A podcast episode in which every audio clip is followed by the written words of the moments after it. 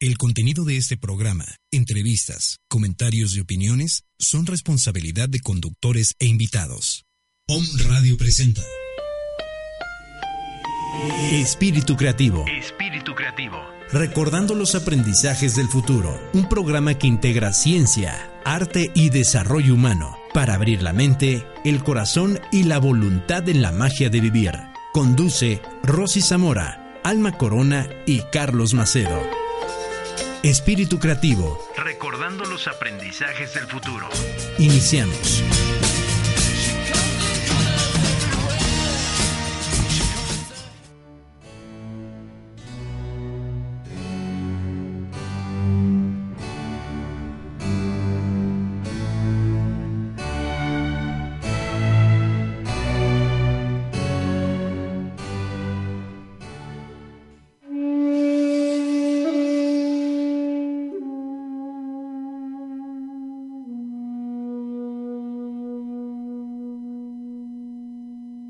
Hay una verdad elemental que cuando la ignoras, grandes ideas y espléndidos planes pueden morirse. Esa verdad tan elemental es que en el momento en que uno se compromete de manera definitiva con algo, entonces la providencia se mueve también a tu favor. Toda clase de cosas ocurren en nuestro apoyo y para ayudarnos. Cosas, situaciones que de otra forma jamás habrían sucedido. Un torrente de eventos surgen de la decisión, si de esa decisión, de esa elección que tú tomas, levantando a nuestro favor todo tipo de incidentes imprevistos, encuentros con personas o asistencia material que nadie hubiera soñado encontrar en su camino. Lo que sea que puedes hacer o sueñas que puedes, empiézalo ya. Elígelo aquello que te sale bien y que a lo mejor no le das tanta importancia, o aquello que anhelas.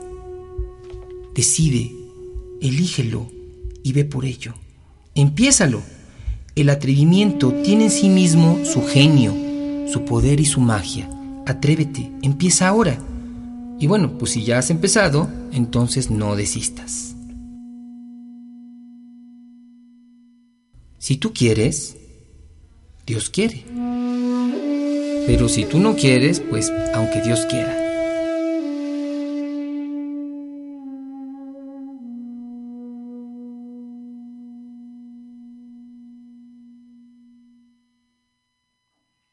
Okane o Unasai es el concepto japonés de ganar dinero. Y este concepto está basado en algo muy simple. Yo atraigo dinero cuando genero beneficios para otros es una forma de sembrar dinero, me lo merezco, pero lo mejor es que siembro beneficios. Es una mística muy particular cuando yo genero un beneficio de manera natural. Tiene que venir dinero a mí.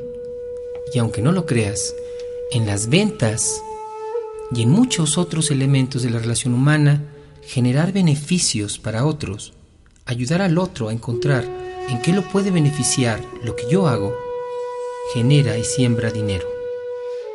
Okane o Unasai.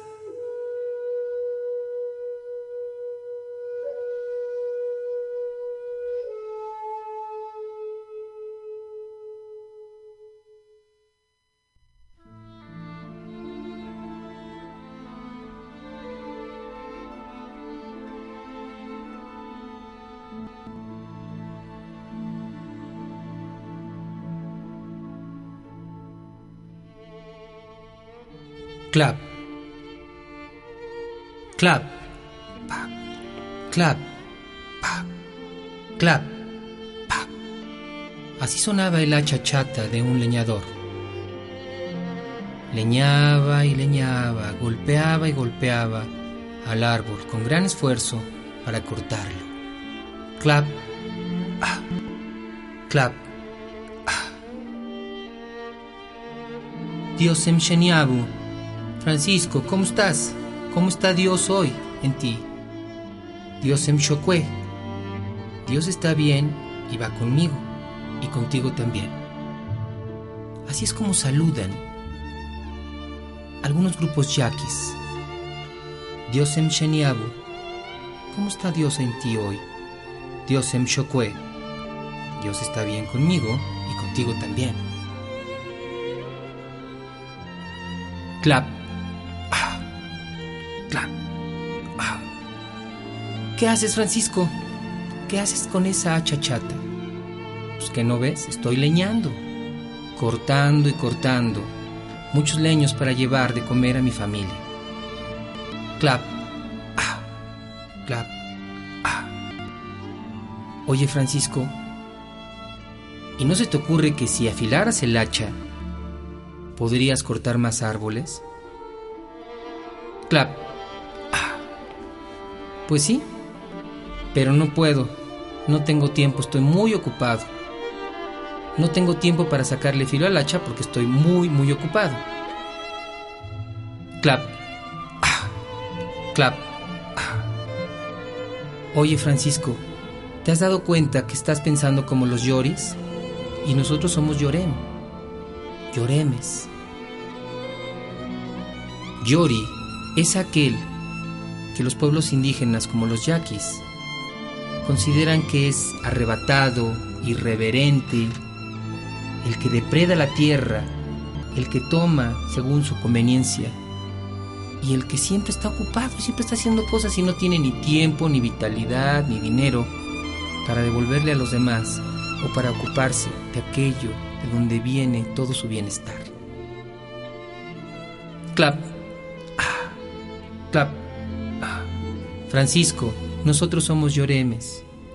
El lloreme es el que cuida la tierra, el que cuida la tradición, el que aprecia, el que devuelve, el que agradece, el que multiplica, el que aprende a dar y recibir, y aprende a darse su tiempo.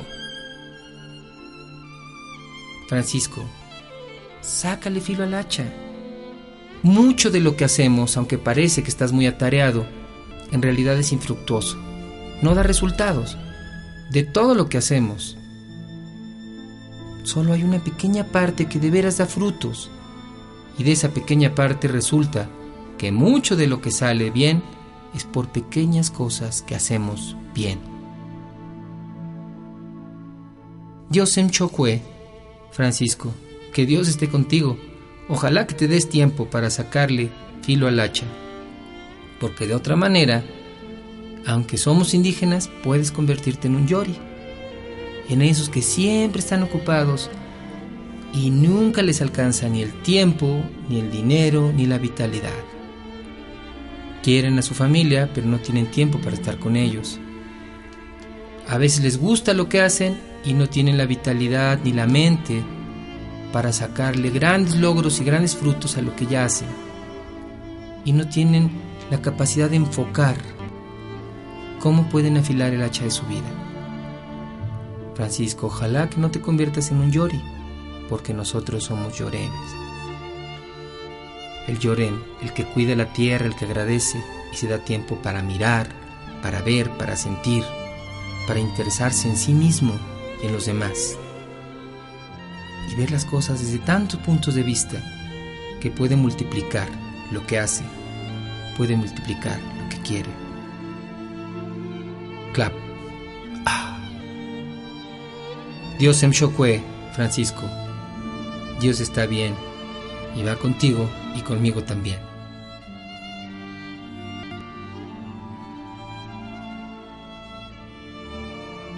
Francisco se quedó pensando y de pronto decía, bueno,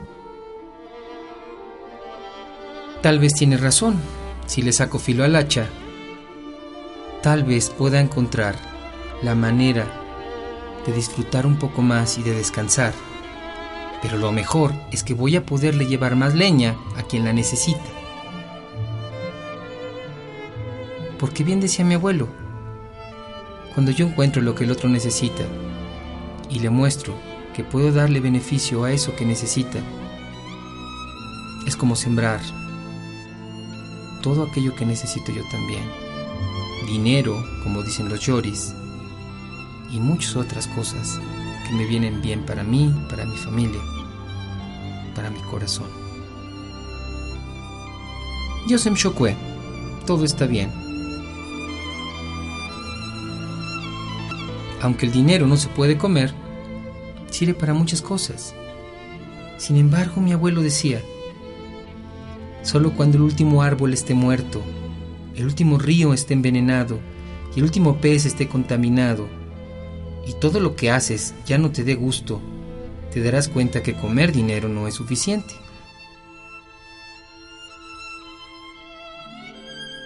Pero hacerle bien a los demás me hace sentir bien y le da un sentido diferente incluso a lo que me rodea. Dios em shokwe. Dios está bien y va conmigo y contigo también.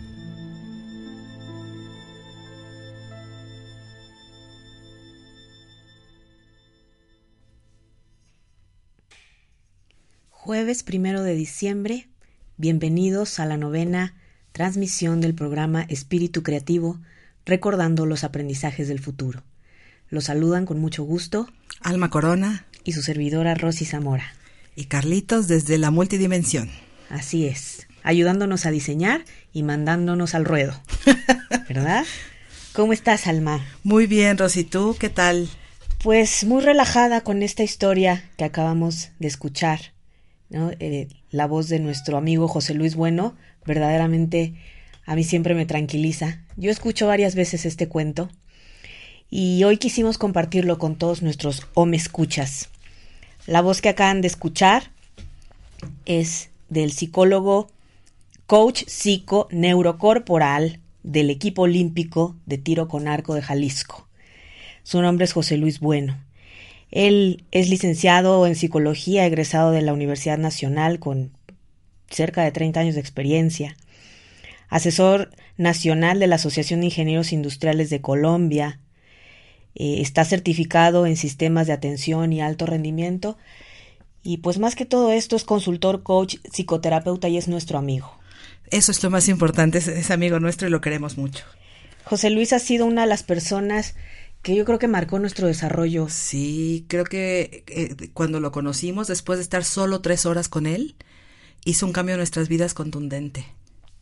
Él se dedica a dar capacitación de alto impacto. Recordamos que esa vez nos enseñó un ejercicio que activa los riñones, ¿no? Cuando dices, ¿cómo puedo tener más predisposición al logro, a estar más activo, más energía, elevar mi frecuencia energética? Nosotros nunca habíamos experimentado que esto se puede aprender a través del cuerpo. Y ya tiene más de 10 años, pero es un ejercicio que sigue siendo parte de nuestras vidas. Algo hizo que lo repetimos durante un año. Día a día, sin, sin faltar un solo, uno solo. Fue impresionante. Entonces son las técnicas que tienen un fundamento científico muy poderoso, que además tienen una mística muy especial.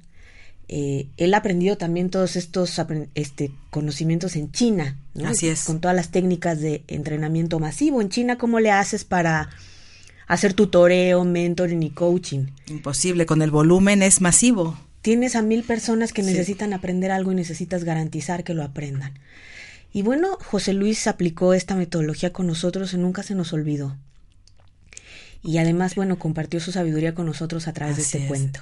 Y él le llamaba la transmisión de información de cerebro a cerebro, ¿no? Así es, la preparación que tuvo con el científico Jacobo Grimberg. Fue su, de hecho, él era su asistente, era su, el que llevaba los los experimentos de la manera práctica, ¿no? Él estuvo con él y bueno, pues como cultura general, ustedes recordarán que Jacobo Greenberg ha sido uno de los grandes, grandes, grandes científicos mexicanos que ha hecho, ha promovido el rediseño de paradigmas, o, eso hizo en el tiempo que estuvo, porque, bueno, por ahí se dice que desapareció en el 94, sin más ni más, no se sabe más de él, pero los paradigmas que desafió son aquellos que rigen la relación entre la mente y la materia, entre la ciencia y la conciencia. Él fue de los pioneros en empezar a unir estas cosas que de las que hoy hablamos. hace, hace más de 20 años él ya lo estaba investigando, investigando varios fenómenos, trabajando con delfines.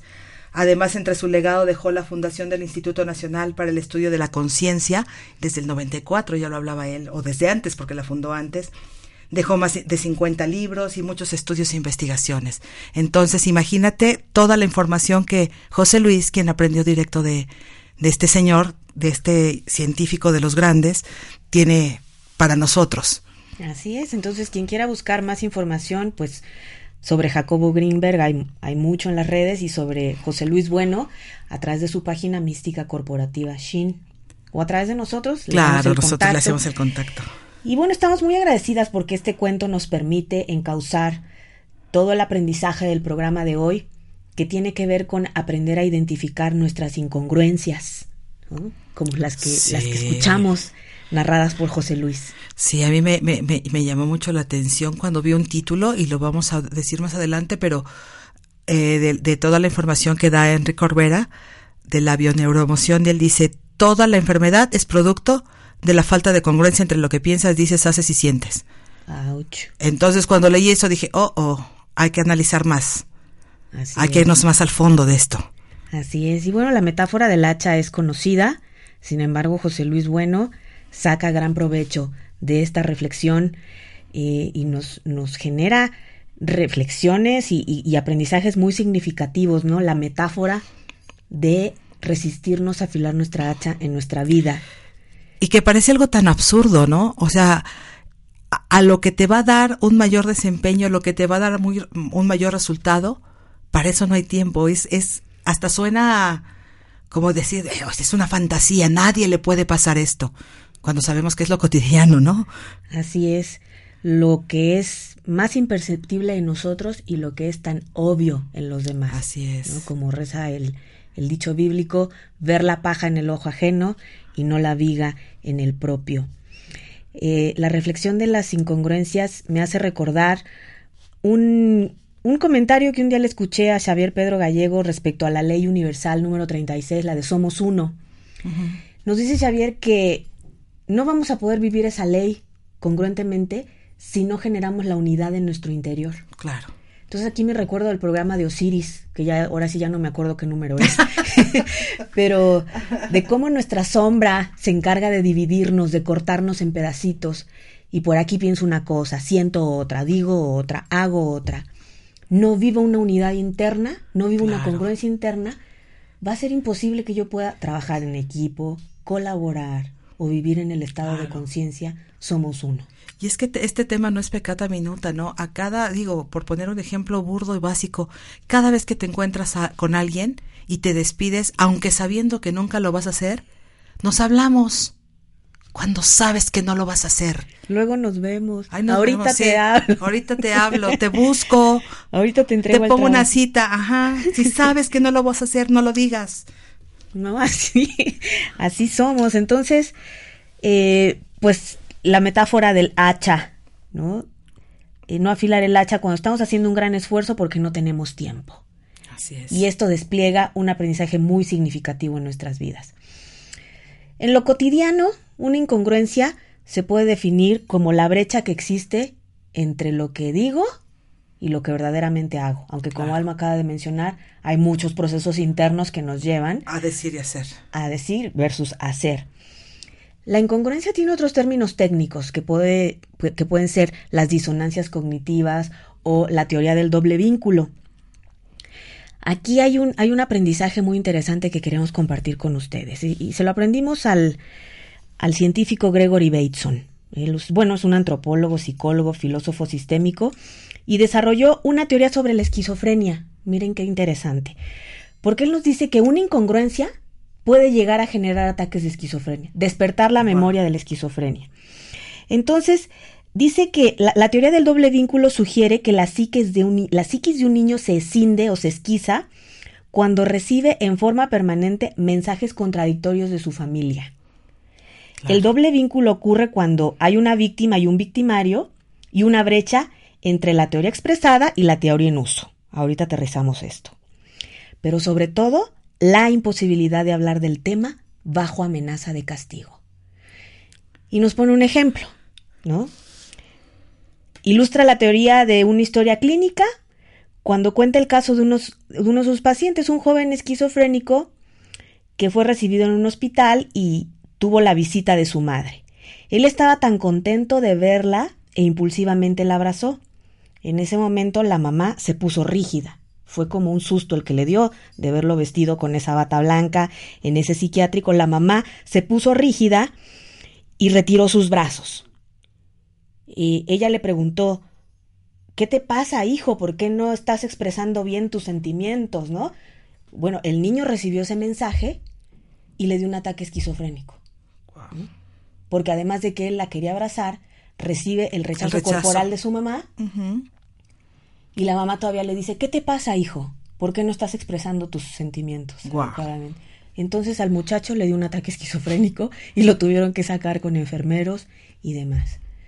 ¿no? Entonces, de por sí, decir que pienso algo, que digo algo y hago otra cosa, genera una disonancia terrible. Claro. ¿no? Como el, como el ataque emocional a este muchacho. Pero no poder hablar del tema es lo que verdaderamente genera patologías. Entonces, a veces estos conceptos se trasladan al ámbito organizacional Claro, y familiar claro. y necesitamos aprender a observarlos. ¿no? Claro, empiezas a encontrar, en, en- en, por ejemplo, en la, en la empresa, ¿no? Los valores declarados que están pegados en cualquier pared. Los valores, la misión, la visión, los valores. Y en algunos de ellos ponen honestidad, ¿no? Y cuando llega el momento de una auditoría, pues arréglale para que esté completa la documentación, aunque no se hizo bajo el sistema, ¿no? Entonces, al colaborador que hizo lo que tenía que hacer, que es mentir, luego lo acaban premiando por haber hecho una mentira, pero porque se ganó el resultado correcto para la auditoría. Y al que hace lo correcto, pues ni le toman en cuenta porque él no hizo nada más que lo que tenía que hacer. Entonces se vuelve absurdo, ¿no? Se vuelve absurdo. Se vuelve absurdo, ya no sabes por dónde, por dónde va el tema. Y aquí el, el doctor Humberto Maturana nos habla de una distinción fundamental del error versus la mentira. Así es. ¿no? A veces en las organizaciones, en donde, bueno, las incongruencias se dan a cada minuto, eh, decimos que a, a veces acabamos castigando los errores y premiando las mentiras. Así O sea, es. Que el que falsifique el reporte de la auditoría para que se pueda obtener la certificación es premiado. Pero no se te ocurra llegar a decir cometí un error. Así es. ¿Por qué? Corres el riesgo de, de castigos. O sea, Castigos. todavía conozco empresas que a la gente de castigo la mandan a descansar a su casa. O sea, no entiendo si descansar es un castigo o no. Pero el tema es la esquizofrenia de que no sabes qué te va a pasar porque si, si al regresar te van a despedir o no. Entonces, nunca se habla del tema, como dices, ¿no? La gente no se entera que hizo mal, no se entera qué se espera de ellos, no se entera, solamente tiene una consecuencia, pero absurda. Así es. Y todo esto es producto de la incongruencia. Entonces, eh, en las organizaciones a veces se vive esto, la esquizofrenia organizacional. El, el no poder hablar de las cosas. ¿no? Eh, Se declara que el personal es el valor más importante de la compañía. Y te dicen por tu número de control. Te hablan por tu número de No. control, tu matrícula, eh, o cuando viene una crisis, lo primero que se sacrifica es o la capacitación o el personal. El personal, el volumen de personal, claro. Eh, en otras empresas más pequeñas también se puede estar declarando eso, pero de pronto es la declaración de cómo le hago para yo ganar lo más que se pueda y pagarte lo, menos, que, se, pueda. Claro, Y además si me preguntas, mejor te vas. Así es. Si no te parece, la puerta está muy ancha. Así es. Entonces, ¿qué acabamos por hacer? O toda la información confidencial, ¿no? Que, que, que corresponde al colaborador. No te puedes enterar de cuánto es tu rango, hasta dónde puedes ganar en, en un sueldo, por ejemplo, ¿no? Así es. Y pareciera que nos han instalado un chip que nos da la instrucción, no puedes hablar de ello. Así es. O sea, el muchacho del ejemplo de Gregory Bateson hubiera podido canalizar esa energía y evitar un ataque esquizofrénico si hubiera podido articular un mensaje. Oye, mamá, yo te quiero abrazar.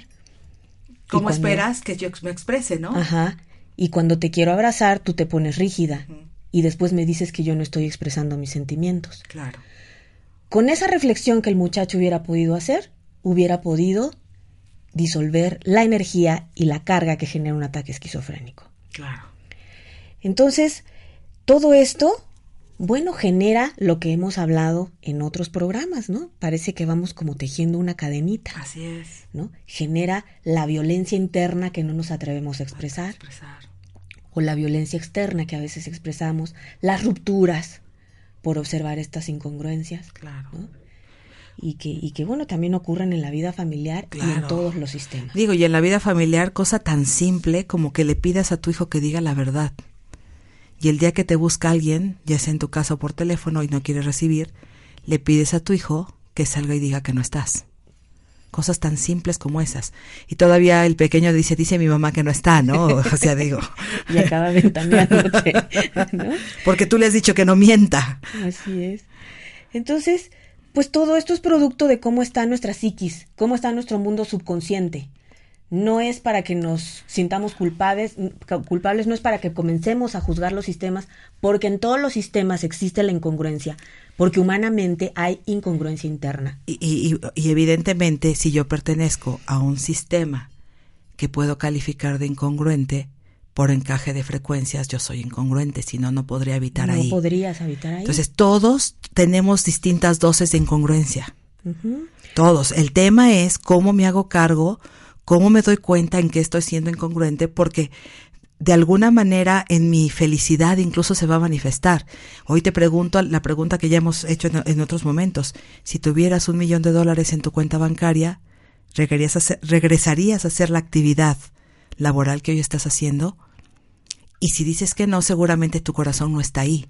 Entonces estás viviendo la incongruencia. No te digo que te salgas, pero ¿cómo vas haciendo cosas para que en un determinado momento vivas donde sí quiere estar tu corazón? Exactamente, esa es una pregunta magistral, ¿no? Entonces, bueno, sabemos que hay incongruencias políticas. Sabemos que los políticos declaran amar a su país y después toman decisiones antagónicas. Hemos visto incongruencias religiosas, ¿no? Hemos vivido a través de la historia el, la matanza en nombre de Dios, claro. Eh, a veces vemos incongruencias en nuestras familias, ¿no? Padres que dicen yo te amo incondicionalmente, pero mientras no resolvamos nuestra incongruencia interna no podemos amar incondicionalmente. Claro, ahorita me acordé de un de una anécdota de Henry Ford que decía eh, yo le usted puede escoger el color de su auto siempre y cuando sea negro, ¿no? Entonces, cosa, toda la libertad. Pareciera que así, así actuamos en, en, en, nuestra vida y en nuestro entorno y con los que convivimos. Así es, ¿no? Entonces, podríamos poner muchos ejemplos, pero creo que bajaríamos la frecuencia terriblemente, ¿no? Entonces, mejor queremos poner un ejemplo de alguien que actuó congruentemente. Eso, ¿No? Y, y, mira nada más el tamaño de semejantes valores, ¿no? El impacto. Esto tiene que ver con la empresa Bimbo y con su fundador, don Lorenzo Servitje. Esta anécdota me la contó Carlos, porque él tuvo la oportunidad de trabajar ahí y es una de las empresas Que, más le han enseñado y, más experiencia desarrolló. Él vivió este ejemplo. Cuando vivieron una crisis, don Lorenzo declaró que se iba a incentivar la capacitación y se iba a reducir el costo en publicidad. Entonces, ¿sabes qué hizo la gente? le dijo a don Lorenzo, si usted va a reducir sus costos de publicidad, nosotros nos comprometemos a vender wow. kits de pan. ¿no? Entonces a Carlos le tocó generar la capacitación para que todos los empleados pudieran tener las herramientas de ventas del producto. Dijeron, nosotros vamos a compensar lo que usted no está invirtiendo en difundir el producto. Claro. Entonces, esas son las estrategias que usaba don Lorenzo. Y evidentemente se salvó, como todos sabemos, que se ha diversificado de una manera. Es una empresa que está en Hispanoamérica. Sí, sí, sí, sí, sí, sí. Entonces es, es todo un imperio. Y, y, mira que cuando hay crisis, este, la estrategia es capacitar. Así es. Y cuidar al personal. No es reducir. No es reducir. Claro. Hay empresas que, que a veces tienen visiones de corto plazo y recortan personal y lo que están haciendo como diría un conocido nuestro, se están dando un balazo en el pie, solitos. Así es. Porque sistémicamente eso no es sostenible. Eh, en el largo plazo es un mayor costo. Claro.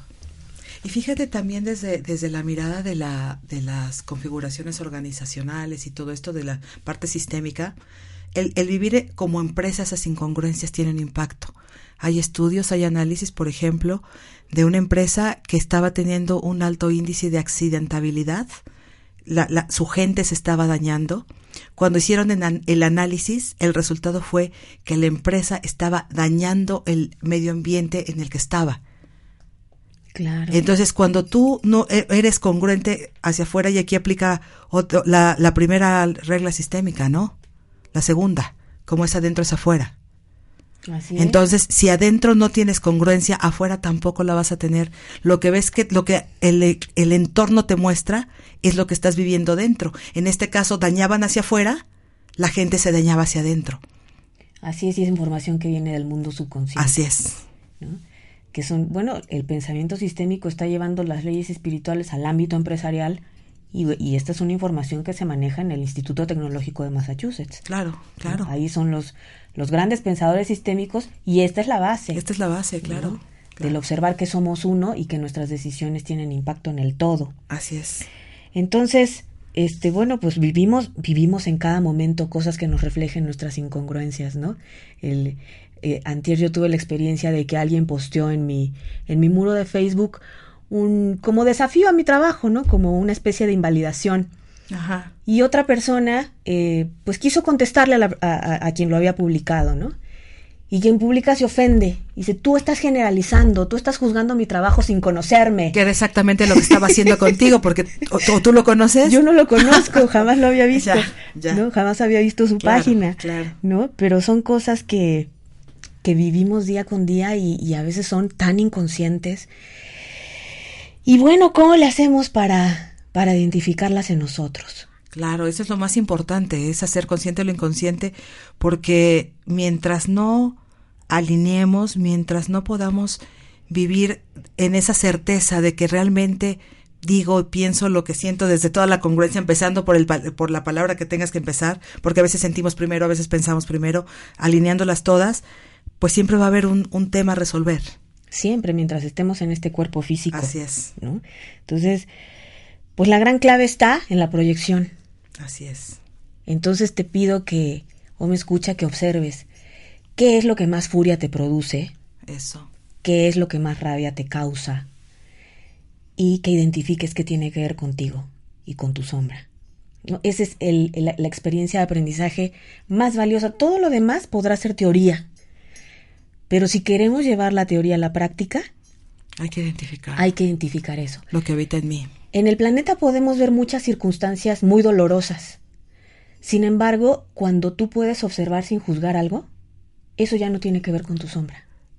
Sí, eso, eso, eso a mí me causó un impacto muy grande cuando lo aprendimos con Xavier Pedro también, cuando él nos decía, en el momento que veas eso que te causaba tanto dolor, tanto enojo, que en ese momento sí te estaba mostrando alguna incongruencia interna, pero cuando puedas ver hoy eso y no le metas carga emocional, no lo juzgues, entonces en ese momento has trascendido. Trascendiste la incongruencia. incongruencia. Estás listo incluso para aportar a la solución así de esos es, problemas así sociales. Es. Así sea el más listo. complejo. Mientras yo tenga dolor respecto a las situaciones dolorosas, valga la redundancia, mientras yo tenga dolor, me, mientras me enganche, mientras sí. tenga resentimiento, no necesariamente estoy aportando y sirviendo. Claro. ¿no? Entonces, yo no sé si lo comenté en algún otro programa ¿no? de este ciclo o de la temporada anterior, pero yo tenía un, un desgaste emocional fuertísimo por un político. Ah, ya. Bueno, lo detestaba. Yo escuchaba un programa de radio que duraba tres horas y eran tres horas de invalidación a ese político y yo lo escuchaba para alimentarme de esa energía claro. y según yo desahogarme. Imagínate si no iba a ser una incongruencia. Para asegurarte que realmente era todo lo que tú pensabas que era y que otro lo dijera, no tú. Sí, y hacía oración para que él no fuera a ganar. ¿no? Entonces era la incongruencia total. Mira, si llegas tanto que yo te ayude un poco. Tú me acompañabas a misa para, para, pedirle a Dios que él no fuera a ganar la presidencia de México. ¿no? Y entonces, un buen día, pues en estos temas en donde tu espíritu ya no te permite ser incongruente, me tocó en un taller enseñar la herramienta de la sombra. Así y dije, a ver, como por ejemplo, a mí me produce un gran dolor esta persona. Vamos a, voy a hacer el ejercicio con ustedes. Y lo que más me dolía era que era incongruente, que tenía una actitud mesiánica y que quería salvar al mundo. ah, bueno. Entonces yo dije, ah, yo seré incongruente. Porque bueno, a veces nuestra ceguera nos lleva, ah, sí. ¿tendrá que ver algo conmigo? No, yo no creo que tenga nada que ver con esa persona. Al contrario. Pues claro que era incongruente. Era una persona enseñando coaching, enseñando desarrollo humano, con una práctica religiosa. Con una carga emocional de, de juicio. Un, con una carga emocional de juicio, de rechazo hacia una, hacia persona, una persona. Que quería salvar el mundo, me enojaba, ¿no? Y yo a veces aceptaba cursos el domingo a las 6 de la mañana, ¿no? Porque los clientes de la producción decían que así y no me importaba. Porque hay que salvar al mundo. Sí. ¿No? Entonces yo decía, ah, bueno, sí, yo a veces, a veces soy así.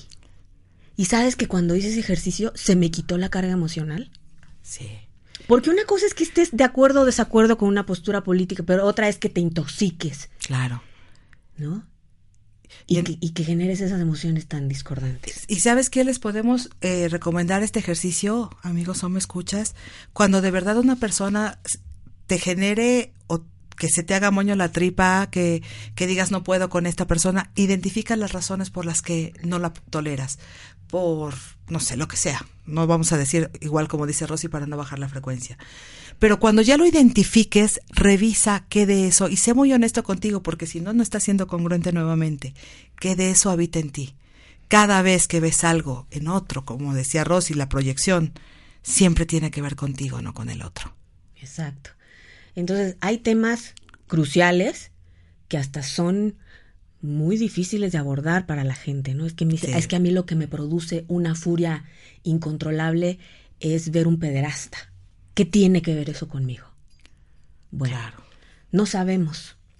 Hay información que incluso habita en el inconsciente colectivo de la humanidad. Y que, y que incluso en otro caso la heredamos de nuestros ancestros, que no podemos saber exactamente qué pasó. ¿Qué fue lo que vivieron? Entonces, ese miedo, ese dolor, habita en mi memoria celular. Y mientras yo no lo trascienda, soy vulnerable a caer en algo así o a atraerlo a mi experiencia. ¿Sí? O sea, no quiere decir que si me molestan los pederastas yo tengo perfil de pederasta. No tiene que ver con eso. Tiene que ver con las memorias que habitan en mí. Me molesta la corrupción, me molesta el crimen, me ¿qué memorias hay en mí? ¿Sí? ¿Qué actos cotidianos? A lo mejor, a lo mejor se trata de de otro tipo de abuso en otro nivel. Así ¿no? A lo mejor estoy cercenando algo en mí, mi misión de vida. Exacto. Mi tiempo, mi vida, algo puedo estar cercenando y se me refleja a través de gente que ha cometido actos de violación. O cuando nos vamos eh, tan, tan encima de, los, de los políticos, ¿no? Yo quisiera pensar, cuando nos enojamos porque se duermen en la cámara y no sé qué más, te quiero preguntar si realmente en tu horario laboral realmente tienes tiempo para, para, para descansar o, descansas de plano. O dices, bueno, eh, me dedico tantito aquí, pero, pero no es tan grave porque nadie me graba y no me publican. Sí, me molesta que el presidente no lea cuántos libros hemos leído nosotros. Exactamente, exactamente. A veces que, que juzgamos tanto las formas y los modelos de otras personas para salir adelante en la vida, ¿no? Este, que, como lo que me publicó el, el, muchacho este en mi, en mi cuenta de Facebook, el coaching se ha utilizado para atraer gente a los multinivel, ¿no? En una actitud que me dijo, este, como de generación de sectas. Y yo dije, ah, caray, ¿no? Evidentemente, todas las herramientas del planeta, el coaching, la Biblia, la ciencia, todas se han usado para la luz o para la sombra. todas. Todas, todas. Y que hay mucha gente que al al decidir ingresar a ese tipo de modelos, pues resulta que no es lo suyo. Claro. Pero son modelos simplemente, funcionan, no funcionan, pero depende de la actitud con la que yo lo abordo. Pero si no me funcionó, ah, entonces los critico, los invalido, los satanizo, los vuelvo sectas.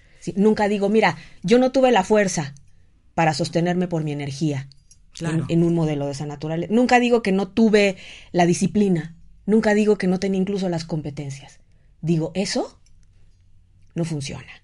Claro. Es un fraude. Claro. ¿Sí? Entonces, esas son las incongruencias, es lo que no vemos. Cuando tú puedes decir, ¿sabes qué? Es que esto no es mi vocación. Aunque tenga herramientas, no quiero hacerlo. Tan básico como es para mí, qué bueno que a otra gente le funcione si le funciona. Exacto. ¿No? Entonces, así es como vamos a poder ir disolviendo la violencia así es. que a veces expresamos o que no expresamos. Pero la que no se expresa no es violencia hacia afuera, pero siempre es hacia adentro. siempre es hacia uno mismo. De todas maneras. Siempre es a uno mismo. Entonces, ¿cómo le vamos a hacer? Haz el ejercicio me escucha. Así es. Sí. Pregúntate qué es lo que más altera tu campo emocional porque hay un hay un diamante por descubrir. Sí, y el tema es enfrentarse a uno mismo. O sea, lo peor que puede pasar es ser mejor después de eso. No hay que tener miedo a enfrentarse a uno mismo. Exactamente. Y después de ahí todo va a funcionar. El ejercicio, la llama violeta, eh, la meditación, el yoga, cuando logremos liberar. La técnica que, elijas te funciona perfecto, porque también esto, eh, cuando hacemos algún proceso donde estamos decretando lo que queremos lograr, cuando creemos, por ejemplo, en el término de opulencia, ¿no? Estamos hablando de abundancia, que estamos hablando de que queremos que nos lleguen recursos, que confiamos en que la fuente, que Dios nos va a enviar todo, todo lo que estamos co-creando, que estamos generando, que estamos decretando, y por dentro tengo un pavor, que si vivo en esa incongruencia, evidentemente nunca va a suceder. Los milagros no se precipitan cuando vivimos así, y vaya que lo, que lo sé en la piel.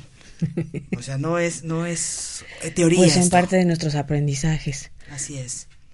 Tú tenías un ejercicio que nos sí, vamos a hacer un ejercicio de, de la, con la misma metodología que hemos venido usando con la luz para disolver de nuestras células la incongruencia que tengamos e incluso atrevernos a mirar. Así es. Hoy los vamos a invitar a atrevernos a ver. Sí, yo creo que le vamos a pedir a nuestro amigo Luis que ponga la canción de Jorge Herrera, la de Free Healing, para que acompañe este proceso de autosanación. Perfecto. Así que si quieres hacerlo en este instante, pues siéntate cómodo, cierra tus ojos y entrégate a la experiencia. Recuerda que el amor es la clave, es la llave para acceder a cualquier, a cualquier avance de conciencia. Entonces inhala profundamente. Y exhala lentamente, consciente del aire que respiras, consciente del regalo de Dios, que es cada respiración, consciente del ser maravilloso que eres. Y lleva tu atención a tu centro cardíaco y percibe el amor que ahí habita la chispa divina que fue depositada en tu corazón. Expándela, permítete sentirla en su totalidad.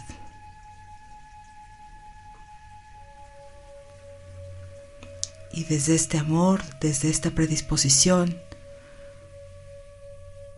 ordena que un tubo de luz blanca te cubra por completo desde por debajo de tus pies hasta por encima de tu cabeza, 3-4 metros de diámetro, que te interpenetre totalmente. La luz blanca contiene todos los dones de la luz.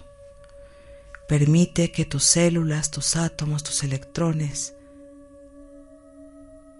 vibren en alta frecuencia.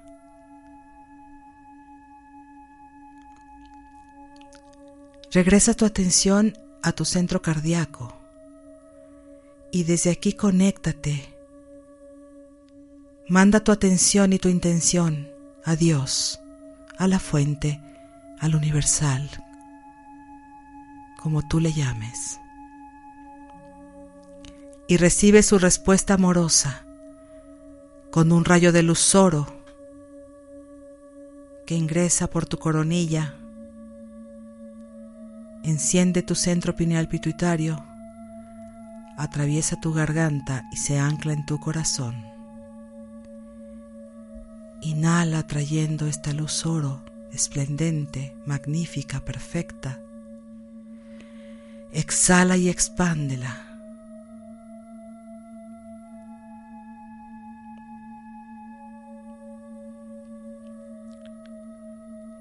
Y desde este lugar ordena que un tubo de luz violeta ingrese desde por debajo de las plantas de tus pies y también te cobra hasta por encima de tu cabeza, te cubra por completo, te interpenetre.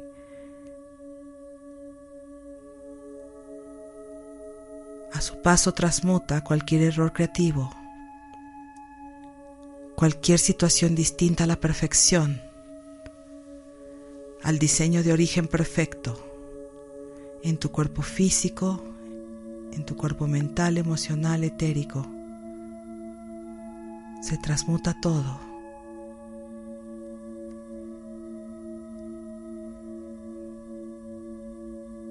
Y para transmutar estas situaciones de incongruencia, proyecta una pantalla frente a ti, una pantalla blanca. Y ordena que en esta pantalla aparezcan las situaciones, ya sea en palabras o en imágenes, las realidades, los hábitos en los que estás viviendo en incongruencia. En el momento que aparezcan no los juzgues. Es más, tampoco pongas demasiada atención. Permite que aparezcan. Es la manera de hacer consciente lo inconsciente.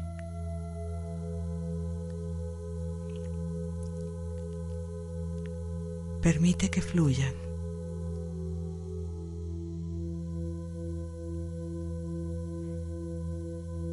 Y con la llama violeta transmutadora se van a ir transmutando todas estas situaciones en ti, todas estas escenas,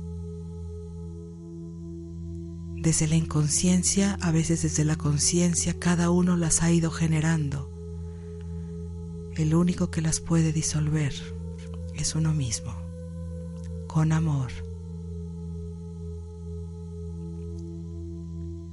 La luz violeta se interpenetra todo tu cuerpo físico, mental, emocional y transmuta el origen, el efecto, el registro y el recuerdo de estas situaciones de incongruencia. Se han generado vínculos con estas situaciones, con personas, con lugares, Entonces vamos a utilizar la espada de luz para cortar todo vínculo, vínculo con estas situaciones, con estos seres de luz con los que hemos hecho algún convenio. Ahora los vamos a liberar y nos vamos a liberar de cualquier incongruencia que manejemos para vivir en libertad, para vivir con amor. Y empuñando con tu mano energética, tu espada azul con destellos violeta. Vamos a cortar todo vínculo. Y sin hacer movimientos físicos, pasa tu espada cortando por delante de ti, por la parte de atrás, a tu lado izquierdo, a tu lado derecho, arriba de tu cabeza y debajo de tus pies.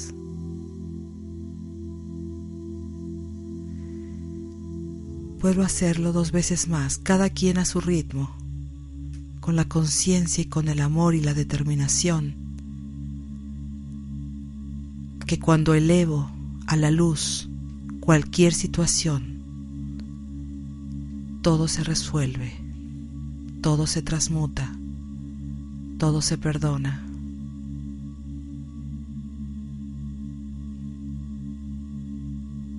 Y en mí sigo transmutando. Todo aquello que me lleva incluso a generar una adicción, a vivir en incongruencia. Permito que se transmute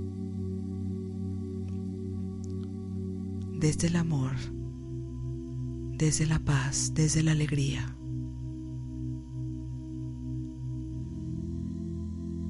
Y una vez que he terminado de cortar estos vínculos de error, estas líneas energéticas que me mantenían preso de estas situaciones, estas líneas, estos hilos energéticos transmutan también, se convierten en luz. desaparezco la pantalla y regreso la atención nuevamente a mi corazón, a mi centro cardíaco. Y ese sol en expansión que se ancló ahí crece aún más, se expande aún más, se vuelve una gran esfera.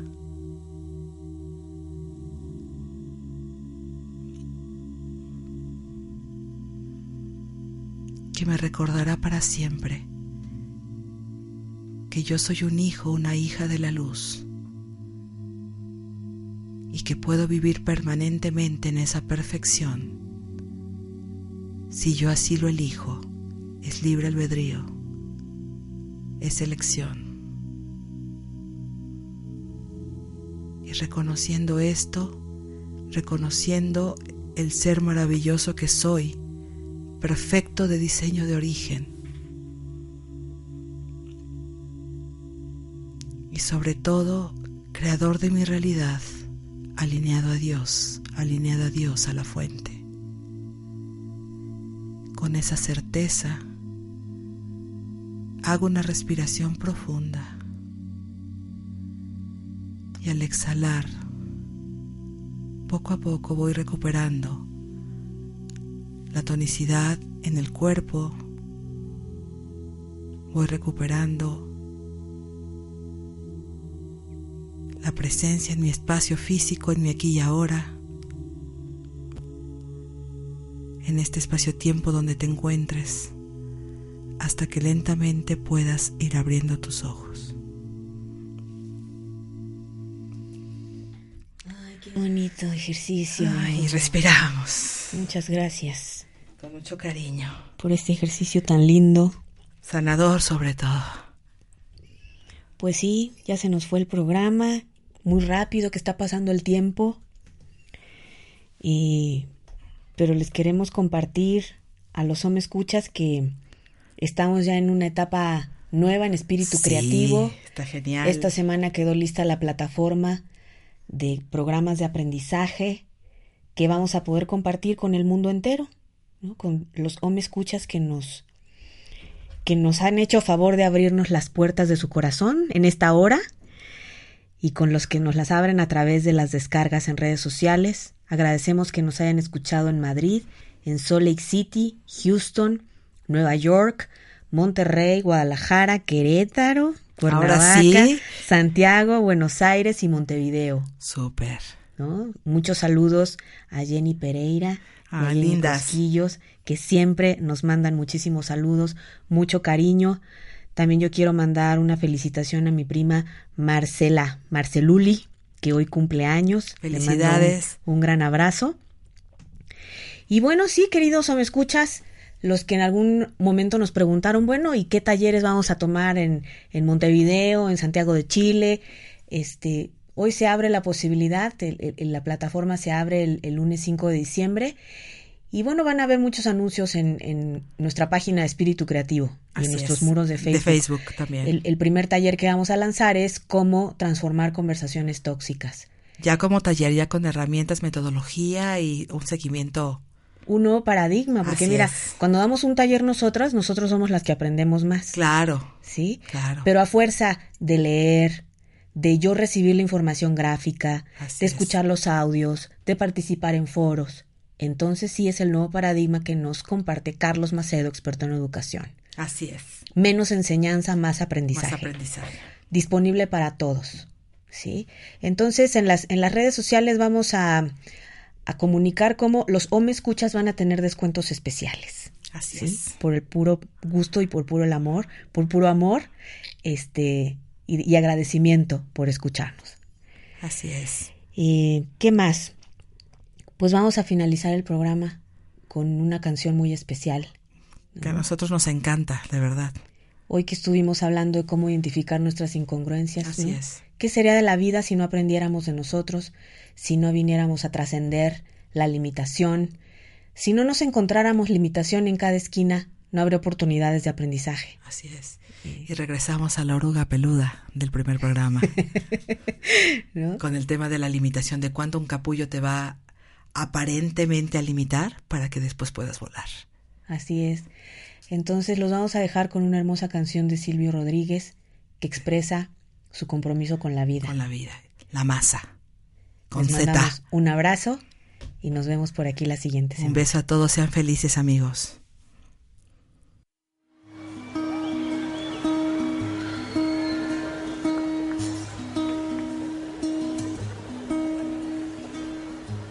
Si no creyera en la locura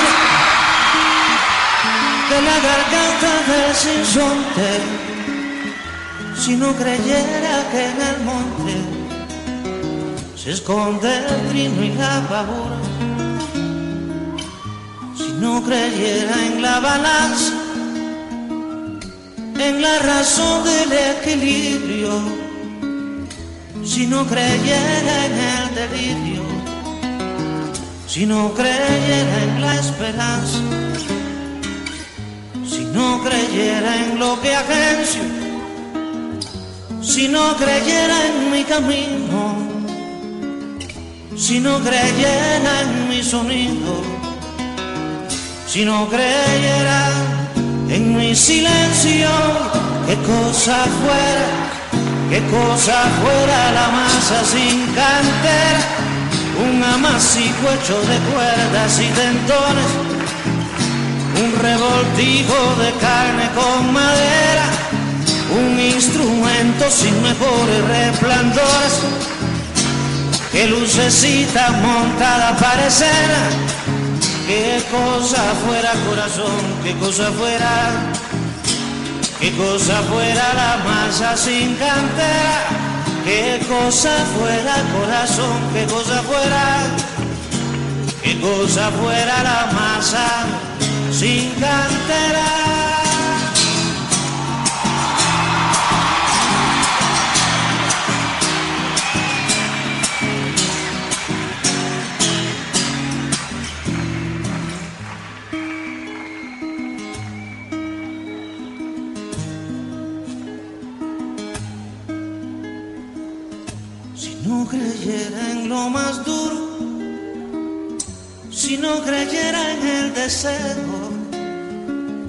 Si no creyera en lo que creo, si no creyera en algo puro, si no creyera en cada herida, si no creyera en la que ronde, si no creyera en lo que esconde hacerse hermano de la vida.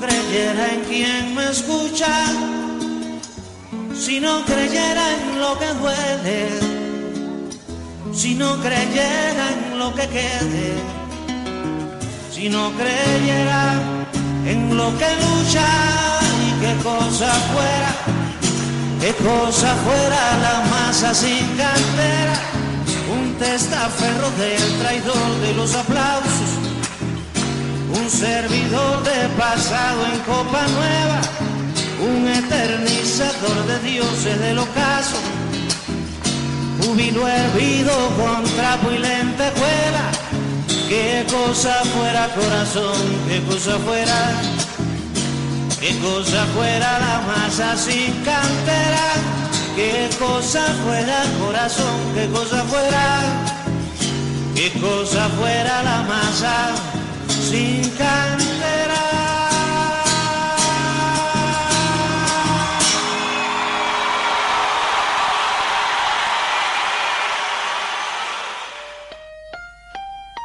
Espíritu Creativo te espera la próxima semana para seguir integrando la ciencia, el arte y el desarrollo humano en la magia de vivir. En la magia de vivir. Hasta la próxima.